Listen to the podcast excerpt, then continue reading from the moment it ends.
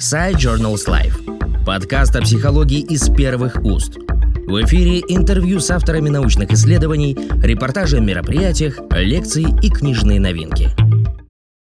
Отвечая на поставленные исследовательские вопросы о том, как личностная резилиентность связана с другими особенностями обучающегося и с его академической успешностью, о том, какие характеристики образовательного процесса влияют на личностную резилиентность и академическую успешность, мы обнаружили две различных группы резилиентных обучающихся, резилиентность которых определяется различными факторами. В первой группе можно отнести обучающихся, характеризующихся самостоятельностью в учебной и внеучебной деятельности – так же, как и вообще в целом резильентные обучающиеся, они характеризуются способностью быстро справляться со стрессовыми ситуациями, быстро выходить из этих ситуаций, но при этом они не склонны обращаться за помощью и содействием к другим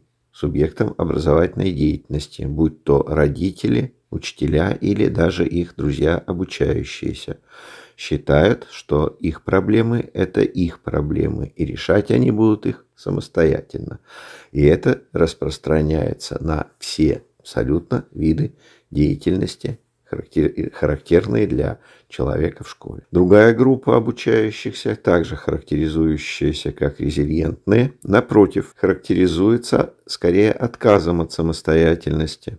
Они более пластичны, они способны приспосабливаться к изменяющейся учебной и внеучебной ситуации. Они в решении своих проблем в значительной степени доверяют учителям, родителям, друзьям, не отказываясь от их помощи, а даже стремясь к ней. Это разные стили поведения.